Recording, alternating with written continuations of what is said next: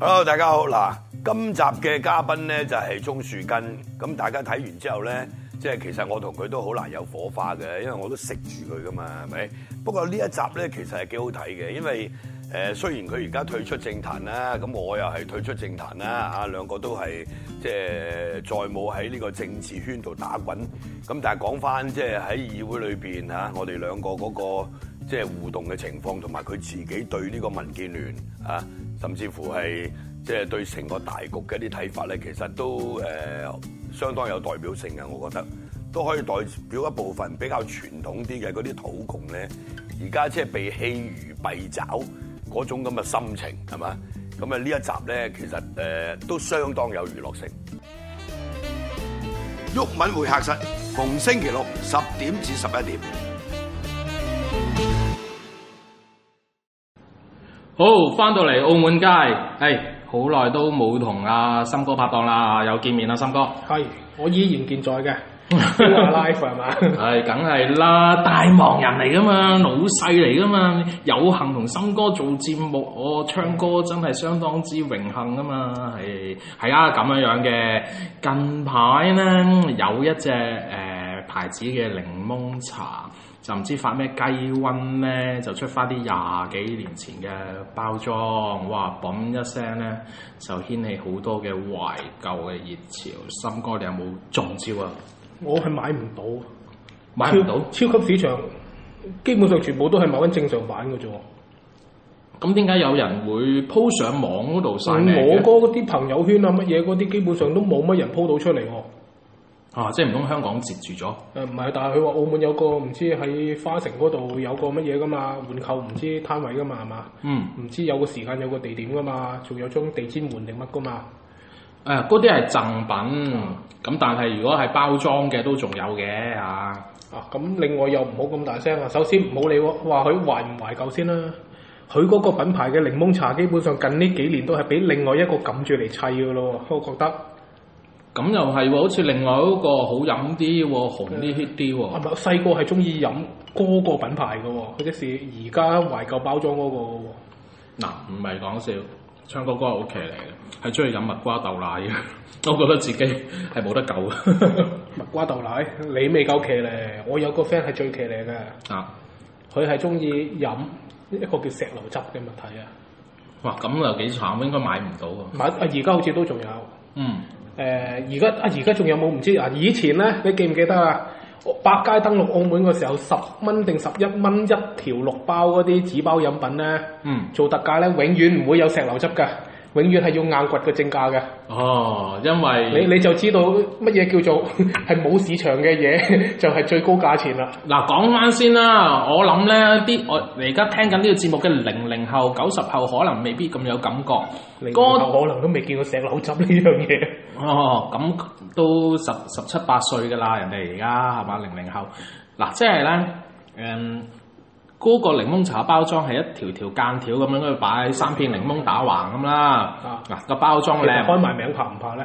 哦陽光咯，可口可樂隸屬嘅係係咯飲品品牌咯，喺香港係啦，澳咁門可口可樂公司如果聽到我哋呢節節目，有覺得我哋做得好咧，就可以聯絡我哋嗰度，咁樣走嚟打賞下我哋係嘛？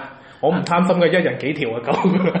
啊，唔可以咁 cheap 嘅喎，話晒我哋都係啊，愛唔國。係，我要懷愛舊包裝，我買唔到啊，因為港，唔使啦，唉，落翻三萬蚊廣告咪算咯。嗱，即係咧，誒、嗰、個咁樣樣嘅品牌嘅檸檬茶，你話包裝靚唔靚 對咁？絕對唔靚仔，但係有 feel 咯。誒呃呢個靚唔靚啊，好難定論啦，人各有志啊係嘛？咁問題就係、個個都係睇，即係廿年前就係睇呢個包裝係懷舊，咪講 feel 啊嘛，唔係話靚唔靚咁簡單啊嘛。同埋已經唔係個包裝引起回憶咁簡單，又係連埋佢個廣告俾人哋翻炒出嚟，大炒特炒啊嘛。啊，另外有人飲過嗰個人實牙實齒話淡啲㗎嘛，哇，味道都仲記得啊！佢話淡啲啊嘛，同同普通兩包拼埋一齊唔同味㗎嘛，有人好好堅持咁樣。嗯，即係咧係誒，佢、自己就會話誒、以前飲嗰個味道唔係咁樣樣，而家係改咗配方嘅，係咪？我哦唔知係咪真係唔同味喎，我覺得佢唔會咁有良心，特登整多劑啲配料出嚟沖嗰個檸檬茶係嘛？好啦，咁樣樣除咗個包裝之外咧，就係佢個廣告。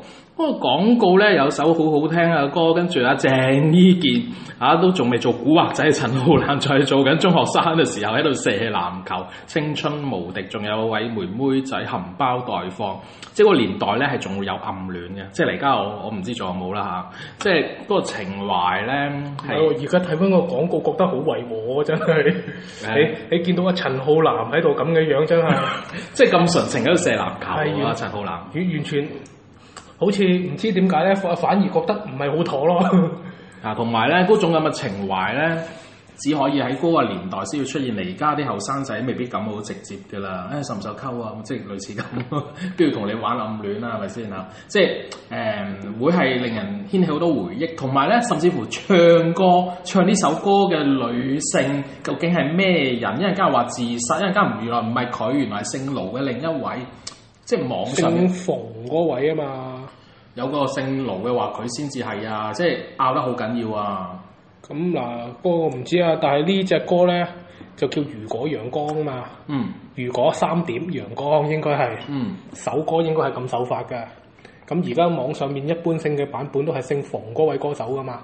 嗯，嗱咁樣樣啦，總之就好多個唔同嘅講法啦，呢、個我唔考據啦。而家我想講嘅就係情懷呢樣嘢咧，成日都俾人哋炒起咁。唔係情懷真係冇得輸喎、法國做生意嘅話，嗯，更加大嘅問題就係、你而家唔好、唔滿意、唔精彩，咪成日諗以前，成日諗舊事咯。而家係一個香港嘅嗰個成個文化圈都有呢個咁嘅樣嘅情況，即係已經唔好計話哦，究竟係漫畫定係話電影啦，不停咁翻炒啲舊版本啦。咁、你成日講嘢都講舊史嘅時候，好明顯係而家係冇咩希望，冇咩新嘢，就唉唯有靠懷舊嚟開心下咁樣樣。即係我感覺到係有呢個咁樣樣嘅趨勢啦，尤其是香港。咁又係嗰句之前都講咗啦，佢係俾另外個品牌撳住嚟砌㗎嘛，係咪先？砌咗咁多年，終於一下大反擊嗯啊，叫叫做彈咗一下。嗯，咁我問翻森哥啦，哇！你最中意飲嗰隻牌子係咩咩味道咁樣咁樣？咪就係佢飲陽光咯。以前啊，以前啊真係細個係飲陽光嘅，仲係飲檸檬茶，因為佢係偏甜噶嘛。另外嗰只牌子其實係苦少少噶嘛。嗯啊，咁而家咧就中意飲苦少少嗰只咯。嗯就點解咧？啊，唔知係咪人老咗嗰啲味覺唔同咗啦？嗯我真係完全答唔到你，點解忽然間覺得佢好飲咗？嗯，係咪中意飲咖啡啊？都金金地、苦苦地嗰啲先覺得誒正啊？唔係，我覺得係點講咧？可能條方真係有少少唔同咗啦，係嘛？咁樣樣嘅，我自己記得我做仔嗰陣時候咧，都買到成兩個半一盒㗎。咁啊，而家而家聽落好似好神話咁樣樣啦，加落加我飲嗰就個幾 咋，個八咋，好似係三七五先兩個半咋。嗯，咁嗰陣時候三七五啊，仲要係新出添啊，即係佢出完細盒出大盒咁樣樣，興過一輪，跟住後尾好似不知不覺咁，都唔知存在定唔存在誒，其實我都唔係好中意飲呢啲，問題係啊。嗰個情懷咧，就令到人就諗翻起自己以前嘅生活啊，即係做翻學生仔嗰陣時候，哇！你真係打完波懟一盒，真係好爽歪歪啊嘛！爽歪歪啊！我反而有樣嘢頂癮喎，以前我一隻有一樣嘢就一定唔飲嘅喎，係咩咧？佢嗰隻誒誒蜜瓜奶啊，嗯，某即係同我對着幹。啊嗰隻蜜瓜奶咧，以前我細個係唔飲嘅，覺得佢好化學㗎嗰陣味道， 嗯而家就唔知點解好中意嗰隻味道喎，嗯唔知係咪情懷定還是真係個人嘅口味變咗啊？嗯，而家其實嗰隻蜜瓜奶都係好化學嘅，誒、我我以前啊合成啦，只能説佢啲味道。我以前係好最中意飲佢嗰只蜜瓜豆奶嘅，貪佢夠香口，香口得嚟咧夠騎呢夠古怪啊嘛，之後不嗯椰嬲都。奶就好飲嘅，我覺得嗯，椰奶就真係好香嘅，但係咧後尾屋企唔俾飲啊，我覺得太多化學唔嘢，係消費者報告話嗰啲豆奶係冇豆奶㗎，哇咁都好得人驚喎。係啊，豆奶冇豆奶嘅，嗯，即係等於嗰啲一滴香差唔多嘅啦，豬骨湯底冇豬骨嘅喎。啊咁啊，所以唔俾飲咯。咁、嗯另外其實嗱， 佢嗰兩隻味嘅奶咧，細個咧都係比較少飲嘅。嗯，即使間唔中一盒半盒係冇問題嘅，即使嗱話唔好飲衰極都有個譜啊，話晒呢啲都叫軟性飲料係嘛嗯，啊？咁但係通常都係檸檬茶居多咯。哦，另外咧誒，仲有一隻嘅就係嗰個叫維他嗰個橙汁嗯，定羊係係維他維他有出過橙汁，維他個橙汁 係吹過我都唔知。係維他有橙汁，佢個橙汁味又係誒比較騎呢嘅嗯，啊，但係唔知點解就係中意佢嗰隻味道咯。咁樣樣嘅，其實我就唔係話特別非常好佢嗰啲咁嘅紙包裝飲品嘅，咁但係呢，誒、有一隻真係要提一提嘅就係、金香茶，即係佢頭先講嗰啲咩蜜蜜瓜豆奶，好似大概幾年之後呢，無厘頭彈出嚟嘅，但係香港呢，就唔係咁賣得好，但係澳門呢，仲係 keep 住有 keep 到而家，跟住而家又唔知點解翻興翻架，香港又有翻，好似係咁樣樣噶嘛，係嘛？誒，呃佢係得一件產品嗰、個啊，講緊誒，另外嗰間講緊維他啦，維他係啲軟性產軟性飲料呢個產品咧係得一隻出咗幾個月就玩完嘅啫。嗯啊，就係、我同阿渣古先生啊，渣古先生今日唔喺度啊，嗯都驚為天人嘅薄荷朱古力奶，你有冇飲過啊？？哦有喎，呢個反而嗰、個我覺得好正喎、個味道，真係有薄荷又有朱古力嘅，但但係佢真係好似三個月就玩完咗咯喎。哇，真係我記得係有飲過咯，淨係啊不不過又唔係話真係追得咁貼咯。嗰時候我係日日飲㗎，嗯，我想講咧，嗰、個年代咧，啲軟性飲料咧係冇咩選擇，即係維他同埋可口可樂包晒。點似而咩家啊哇，又日本又日韓本啊國。你去小賣部嗰度要支沙士已經叫好偏㗎啦，你知唔知 啊？哎呀，我中意飲沙士㗎，陰公，沙士後尾都冇咗啦。咪全部飲簡體字嘅沙士咯，而家澳門搞哦到，唔係以前有隻好似叫 A N W 沙士㗎嘛，嗯，啊，嗰只嗰只甜啲嘅，嗰只啊係樽裝嘅，有過幾年啦，跟住又冇咗啦。嗱，但係咧，而家啊，全球化經濟之下咧，你唔好話去咩特別水貨嗯店，咩日本、韓國零食，你去下啊嗰啲咩百佳啊、新苗啊，哇！真係你行一轉買嘢翻屋企，隨時水土不服。 即係你嗰啲咩中日意韓、中美二日韓係嘛？係啦，即係全地球任何國家嘢有機會喺澳門嚟家嗰啲超普通超級市場嘅商架上面出到沙士，你你冇你香港唔出沙士冇問題，又有台灣沙士，有荷蘭沙士，有我哦買過一支，好似係嗰個叫做墨西哥沙士喎。咪係咯，各有特色，各有味道。即係當然啦，平同貴係另一回事啦，好唔好飲啊？自己但但係唔係喎？其實呢啲進口飲品咧，正式進口嗰啲係抵買嘅喎。嗯佢就算有陣時收你十蚊八蚊都好啦，都係抵嘅喎。你要計翻個運費。嗯。一來啦，二來就係咧，誒呢啲咁樣樣嘅進口嘢更加大機會咧， 會賣唔晒清貨特價嘅。佢係有排都未到期嘅，但係佢又成日都有鬼錯唔貨可係以。啊又貴咗，佢一入就係一一季一季咁搬過嚟噶嘛。嗯誒，你喺澳門咧，大昌以前啲葡國嘢咪成日大減價咯，係嘛？都話啲一公升嗰啲果汁係咪賣幾蚊嗯。啊？而家佢條數計得準咗好多啦， 冇呢支歌仔唱啊啦。誒講翻佢呢個咁嘅懷舊檸檬茶咧，好似好多贈品啊！一陣間又唔知煎又遮又乜又。我淨係行住佢張地氈咋，但係嗱就係嗰個到今日都未見有人擺上嚟晒喎。咁啊，唯有出絕招啦！我哋去淘寶 search 下睇下有冇冇牌 貨。啊，唔係佢另外咧，阿、啊、阿、維他，你記唔記得舊年啊前年應該係有手拖車噶嘛，出咗個嗯係佢個盒裝包裝飲品，做咗個布嘅手手拉車，好靚仔喎，嗰、個又嚇、啊有啲咁有非波咁常嘅精選美，係唔使錢嘅。我記得好似唔知買六條定七條就送架車俾你，跟住買完之後可以掉晒啲飲品落架車度拖走。嗯，嗱咁樣樣啦，其實咧以前嗰個年代廿九幾年前咧，尤其是可口可樂最中意嘅啦，間唔時都有啲 promo 不停送好多贈品，即係嗰啲咩搖搖扭計式嗰啲唔使可計嗯啦可，樂嘅重注咯，恐係啊，啊，但係好似檸檬茶就比較少，通常都係換下筆啊，換下膠紙組，我都我都好似有換過。係比較少嘅，但係佢始終都係隸屬可口可樂叫做有啦。但係而家呢啲嘢，呢啲咁嘅招數好明顯已經係唔 work 啦。因為啊現代嘅生活物質太過豐富，哇靚過你嘅精品文具、玩具、紀念品乜都有，即係佢就出呢啲換嘢招數，真係近呢十幾年係少咗好多咯，尤其是可口可樂，唔知你覺唔覺？誒佢唔係，如果可口啊可樂啲精品唔係換噶嘛，買完都仲要加錢換噶 嘛，嚴格啲嚟講係叫買噶，啊，即係已經係另一門生意啦！即係以前咧係已經 sell 佢個品牌，而家咧係另已一門經。將條拉獨立咗出嚟係嘛？哦，喂，但係好瘋狂嘅喎，見啲人儲可口可樂嗰啲 product，真係啊，儲儲到可以炒，可以升值嘅誒、喎。嗱我有行懷舊點都會間唔中睇下嘅，你會發覺咧，其實咧，原來咧計落條數咧，可口可樂以前每年都係有套玻璃杯出嘅喎，係啊，係啊，係啊，啊出其實出到嗱唔係麥記嗰啲啊，係可樂自己嗰啲喎，嗯，講緊以前佢仲要係跟翻以前嗰啲樽裝嘅形狀嚟出杯嗰啲啊嘛，係咪嗰啲誒啊？唔係直以前嗰啲係就咁一隻水杯，可能有印住可樂個嘜頭嘅啫，咁啊唔知係點樣換嘅，但係有年份印喺度，即是每年唔同花咁嘅嘢㗎。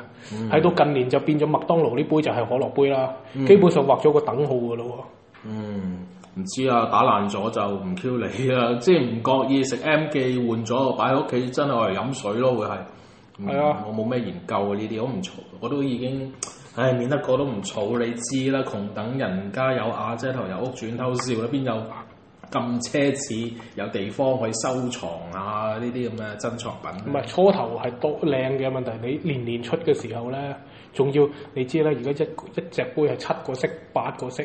嗯另外，原來鄰近地方可能同一款嘅杯會多兩隻色。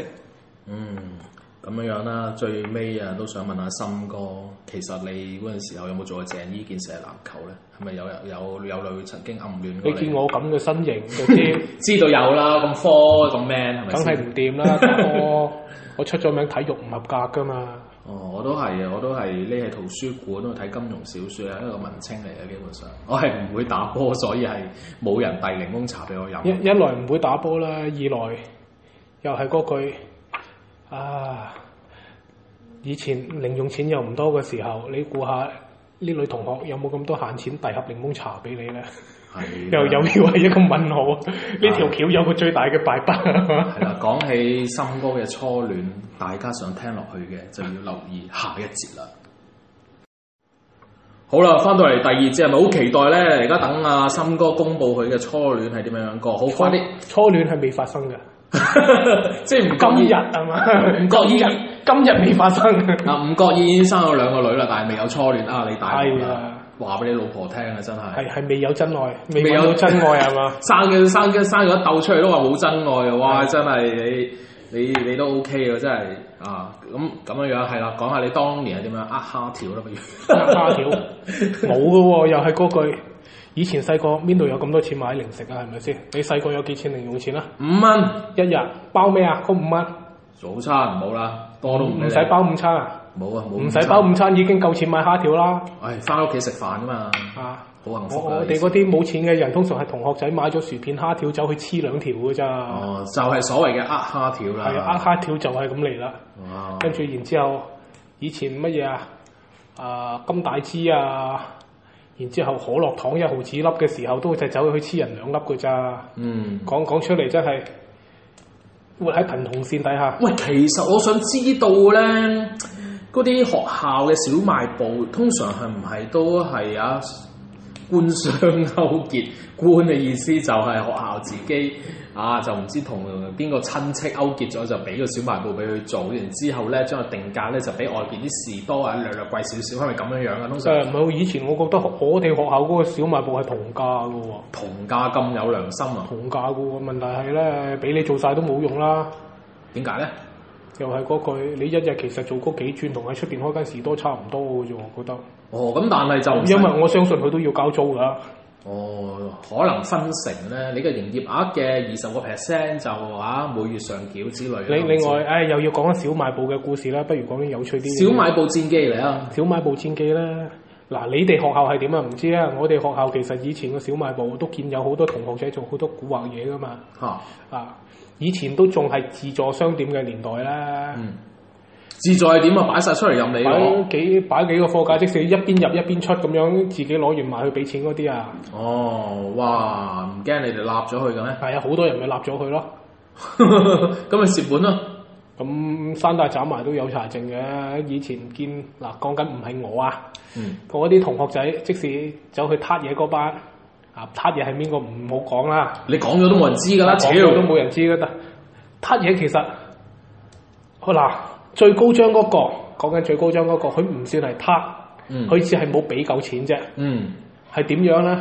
啊，通常朝頭早，你知唔知一個小賣部最旺場係幾時啊？就係朝頭早第一節完嘅時候，個個出嚟食早餐噶嘛。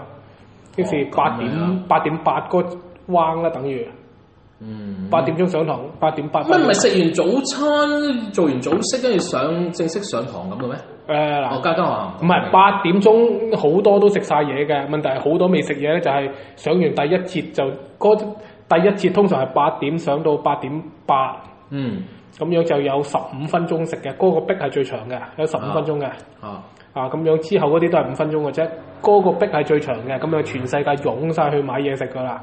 嗯基本上以前咧係有早餐供應，都係糯米飯啊、炒麵啊，咁樣包好晒、pack 好晒啦，有雞翼啊、糯米雞嗰啲。嗯咁樣通常咧，嗱咩叫最高張咧？就係、假設我罐頭心衝咗入去，拿咗三包薯條、兩支可樂，揸喺手，嗯然之後嗱你要注意啊，以前咧係冇排隊嘅意識㗎，亦都咁恐怖亦都根本上唔會有位俾你排隊，因為其實個小賣部我哋學校嗰度咧，我估佢極限嘅 size 係唔會有百五尺咯。咁你咁大隻贏硬嘅喎，啊，唔係逼埋去俾錢啦，講緊最高張嗰個係點樣咧？我揸住三包薯片、兩罐可樂，假設應該找廿蚊零五，係係啦，跟住咧咁成班人群喺度嘅時候，我左手揸住可樂雪、可樂同薯片，右手就揸住錢，嗯跟住硬係扮晒嘢咁懟埋去，一隻手插埋去就掉低扎錢就走噶啦。咁、哦當然啦，你掉低嗰度永遠都冇廿蚊零五噶啦。嗯嗯咁又係嗰句，基本上一定捉你唔到嘅。咁樣嘅係啊，啊係某同學仔嘅絕技嚟嘅。啊嗱，啊不過嗰個同學仔後尾衰第二樣嘢都唔喺度咯，哇咁大係鑊啊！咁其實咧，學生仔生意幾好做係啊嘅，，但係誒、呃以前亦都點講啊比較少拉呢樣嘢咯嚇，啊因為可能班阿姨都相信你哋班友仔係俾足錢嘅，啊咁其實咧，我自己覺得啦啊嚇，永遠咧啲學生仔都會覺得自己學校小賣部啲嘢唔好食咁，最突然因為因為日日食啊嘛，好快厭啊嘛。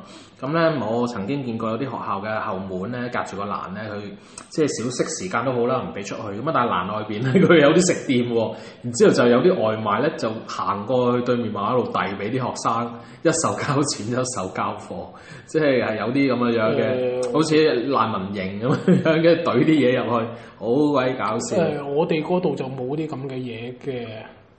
但係咧，我記得嗱，細個咧就喺嗰個小賣部度食啦，我俾足錢嘅嗱，又要重申一次啊！係啊，冇人捉你㗎係啦，啦咁 Q 多年，但係呢新哥大咗，即使講緊中學，中到差唔多夠鐘畢業嘅時候咧，即使又係嗰句橫又死，掂又死咧，有陣時直情係衝灣出去買噶啦，唔理你守門個阿叔噶啦，唔理啊，衝過去對面買個豬扒包行翻翻嚟啊！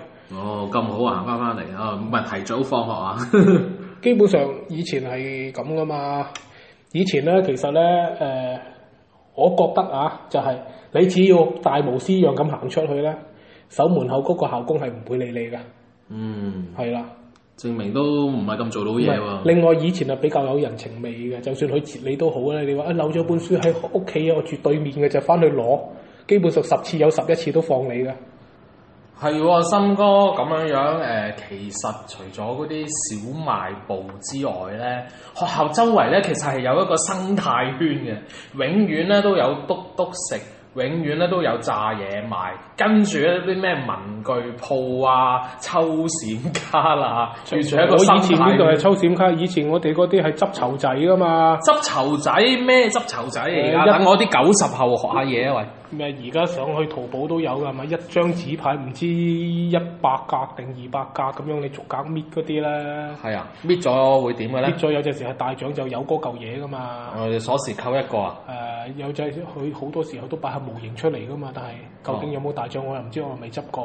哦，佢做下樣都擺佢啲出係嚟啦一張好似海報咁嘅嘢，一格格俾你搣嗰啲咧，你有冇見過？大概都知咩嘅。當然執籌仔亦都有，有啲就係、誒、逐個抽，嗯，或者有神秘禮包係咪？就係、一個袋封咗口嘅，喺喺士多仔嗰度，唔知係乜收你三十蚊嗱，或曾者廿蚊。曾幾何時咧，其實咧嗰啲咁嘅士多咧，有啲暗格喺後邊咧，一係有得打機，一係咧有得賭錢，好巴閉嘅嗰個年代，我記得。打機我我學校嗰頭嗰啲就冇嗯啊，因為我哋學校執得比較嚴嗯，啊，但係通常咧都係賣玩具，誒、賣下即使細路仔入門第人生第一支槍，通常都係自己買㗎啦，係嘛？嗯，啊都係係阿爸阿媽買都有可能誒嘅唔。係阿爸阿媽阿媽買嗰啲咧，就叫做嗰啲係和諧咗嘅，比較唔和諧嗰啲啊，哦，唔和諧嗰啲即係可以 啊射，強力少少啦，即係射射。貓射狗啦，哇！真係你小心啊嗱，你而家又動保法啦，森哥。好彩有冇追數期啊？追數翻三好彩冇系衰數佢咋，係嘛？呢人上山打松鼠 啊，唔係講笑。真係上山打松鼠㗎！我間學校成日咧就係、你知咩開早會啊嗰啲咁樣樣咧，冇嘢做就係喺度望下座山，睇一棵樹，睇松鼠閃嚟閃去，閃嚟閃去。你企喺度念經，嗰啲松鼠又企喺度陪睇你念經，即係好鬼有搞靈笑性㗎咯喎，咁樣係有靈性㗎，松鼠不都幾精靈，飛嚟飛去，跑嚟跑去，幾過癮啊！唔好講笑啊！知就知道早幾年前啊，去到誒、呃叫做咩啊八角亭啊，都仲見到有松鼠唔知邊度走落嚟嘅。有間唔中，其實而家你。高士德啊，或者係近住，總之松山黐住嘅地方，佢中間嗰幾棵樹，其實間唔中都有嘢閃過嘅喎喺樹上面。嚇嚇嚇！應該係松鼠嚟，我應該冇見鬼嘅，日光白白唔會見鬼嘅，哦，閃到如果冇理由咁細粒啦，係嘛？係夜晚閃過嗰啲就另計。哦啊，。日頭應該嗰只係松鼠之類嘅嘢嚟嘅。誒講翻啦，我覺得士多真係 P.K.，即係咧，如果你係賣零食啊嗰啲都係正當生意，打機係犯法，咁但係咧都只係叫做喺犯法之下賺某個限額嘅錢啦。但係即係有賭博性質咧，玩啲類似老虎機嗰啲咁嘅嘢咧，即係有少少 P.K. 我覺得。嗱，你又錯啦，呢啲唔係最 P K 嘅，人生最 P K 嘅事都係知你你知唔知係乜啦？哇！真係唔我知以喎過來人嘅身份同你講，人生最 P K 嘅事多就係、佢賺完你錢，執完你籌仔，嗯，夜晚阿爸阿媽去買豉油嘅時候，督你灰話佢走嚟抽籌仔，呢哦哇！咁佢即係斷自己米路嘅啫喎。啲又係嗰句，呢啲就正正一時吃裏扒外係嘛？喂，大佬幫襯咗你咁多啊，講你少個仔句都啊，得走嚟呢度啊，買埋晒呢啲啊，叫佢勤力啲讀書啦。 哇，真係過咗一棟，你知唔知俾人過一棟嘅感覺係點樣啊？哦，咁咪嬲咗個士多，以後唔幫襯咯，得佢咪賺少啲咯，一定執咗粒啦，而家間嘢係咪先？嗱，咁咪報應啦。啊，佢而家間嘢淨係收租都幾皮嘢一個月啦，係嗰啲好旺嘅位啊， 已經唔使做士多啦，陰公。哦，可可能就係積咗得啊， 嗯，唔知啦。咁同埋咧嚇，嗰啲咁樣樣嘅卡啊，成日都抽噶啦，又閃卡啦，係啊閃卡，啦，好蒲噶嘛啲人攞個燈膽嚟照佢啊嘛。係啊攞個電筒去照裏邊咁樣咩樣。啊？有冇嗱？又係嗰句又要講碌碌卡嘅時候又話唔知點樣入完一蚊要逐下滴滴滴咁，你係嘛？咩唔知滴滴滴係咩嚟㗎？即時你領領嗰個轉卡嗰嚿嘢會嗱嗱聲啊嘛，係啊，叻叻叻係咯，你就要逐下逐下好似開夾萬咁樣，哦，即係即係聽到係啦。嘅。跟住傳説之中咧就話唔知你咁樣抽咧就唔知幾多下就會多一下噶啦，即時唔領進去，哦，就會啊，可以領多一張卡出嚟。係啦。哇呢個係傳説中嘅秘技， 哇！呢、個你又唔早啲講，你早三十年識我得 唔得？但係我覺得呢招係唔得嘅喎，但係啲人話得啫喎，即係照閃卡其實照到嘅咩？唔知喎，個個都咁照，呢人話我都唔儲嘅。呢呢人話後尾其實係多咗啲鋪頭係誒揾筷子擋咗噶嘛，喺出卡嗰度攝塊嘢。哦，咁撲街啊！我唔知啊，我未照過啊。我淨係知道聽講係抽起晒啲閃嘅啫喎，你要貴啲入去買喎，基本上抽極都冇嘅 喎。誒，但係而家啲白卡貴過閃卡喎，陰公。係啦，所以當年就中咗計啊！你知啲白卡個個都抌 Q 咗佢啊嘛，你知係唔嘛知有啲白卡真係有啲特別太太過鋪啊街嗰造型嗰啲啦？我喺香港見到成百蚊一張白卡啦。哦，啊，唉、唉，即係。超市唉，早講啊！即係唔買樓都買張卡啦，保下值啊！唉，唔使嚟家咁一窮二白喺度乞食啊！一窮二白唔緊要啦，咁而家話晒咩？俾你緬懷過去，出翻個舊款檸檬茶俾你飲下咯，係嘛？係啊，唉，唔知啊，即係嗰個年代咧，啊，仲有啊，即係嗰啲卡咧，除咗嗰啲咩龍珠聖鬥士 SD 高達之外咧，仲有嗰啲 Yes 卡啊，係啊，係啊。 Yes 卡 Yes 都冇咗啦，而家嚟家誒應該係哇！你唔好話 C 都冇埋啦。啊 Yes 卡，你上淘寶睇下，有個別款式去到兩三百蚊張㗎。嗯，嗰個時候我曾幾何時想幫個朋友揾揾張卡托送俾佢做生日禮物，哦。一張夜光卡要我三百蚊人仔，哦，咁啊都唔係好貴，因為負擔得起，仲有得 炒，但係嗰張卡我覺得佢唔點都唔值三百蚊人仔啊嘛。所以冇幫襯啦。唔係，跟住我揸住三百蚊人仔買到另外一樣幾好嘅嘢俾佢咯。哦，原來係咁。嗱，如果你係中意嗰個歌手，三百蚊人仔買張 Yes 卡好啊，定還是三百蚊人仔買翻隻絕版 CD 俾你好咧？咁啊有絕版 CD 咁啊，好似聽埋歌啊，係好似啱數好多啊！係係咪啊係咯係咯。我揸住張卡聽唔到，我揸住百，三百蚊人仔嘅筆值走去 CD 鋪買 CD，買隻 CD 都好似係百幾蚊咋。咪咯，隨時裏邊有張有本書仔啊，有本類似寫真集咁嘅嘢，抵幾抵啊！係啊，仲仲要話真係舊貨嚟嘅，不過唔知點解舊貨到而家都唔減價，係堅持收翻我咁多錢，嗱，即係好咧似。收咗一百廿幾蚊。即係咧有中國人嘅啊地方咧就有冒牌貨，即係嗰啲咁嘅閃卡咧，你無論係動漫又好，Yes 卡又好，都有冒牌貨啊！啲色咧啞啞地啊嗰啲咁嘅樣咧，會唔會中個招咁咧？啊，森哥，基本上以前係分港版同日版咯，咁嘅咩？唔係呃誒唔係有假嘅，假嘅亦都有，但係我我嗰頭啲士多比較正氣少少，啊，最多就賣港版嘅啫。唔係我想講就係啲所謂嘅撲街士多，即係正版同埋嗰啲山寨撈埋一齊咁，你先領嘢。抽咗兩張正版嘅冇水，哇！無啦啦彈張翻版出嚟，哇！真係幾有心機呃錢啊！即誒即係我唔知點解嗰個年代，唉，即即即係會對啲細蚊仔啊咁啊，搞到我哋有童年陰影， 童年陰影，其實而家係溫經歷嚟嘅喎。係嘛？嗱，講開懷舊呢條水咧，其實咧而家咧有冇睇無線半夜喺度播翻啲陳年舊劇啊？冇嗰喎，啲呢呢排好似早早排做完新紮師兄，而家做緊咩咧？啊，呢排冇睇唔知添。啊，冇 冇睇港劇好多年佢佢係半半夜講緊半夜十二點做嗰啲喎。啊，冇睇冇睇。其實咧，根據呢個懷舊必勝嘅定律 咧，我覺得而家半夜咧可以劍走偏鋒，啊無線考慮下攞翻四三零穿梭機出嚟播，啊一次播兩集。咁又係啊，反正都播咁耐，周星馳啦，係啦，抽抽起晒所有廣告，由四三零穿梭機 一直播到閃電傳真機，嗱，我想講佢係曾經抽起晒啲黑白僵屍嚟播嘅無黑線。白僵屍 有出個 VCD 㗎，百幾蚊隻啊！啊我唔捨得買啊！ 真但係係我唔知有咩好睇咯。做細蚊仔嘅時候覺得悶喎，其實笑唔出喎。雖然啊，你用一個戲劇嘅角度會睇得出誒、呃周星馳獨特嘅導演手法啊啦。但但係乜嘢喎？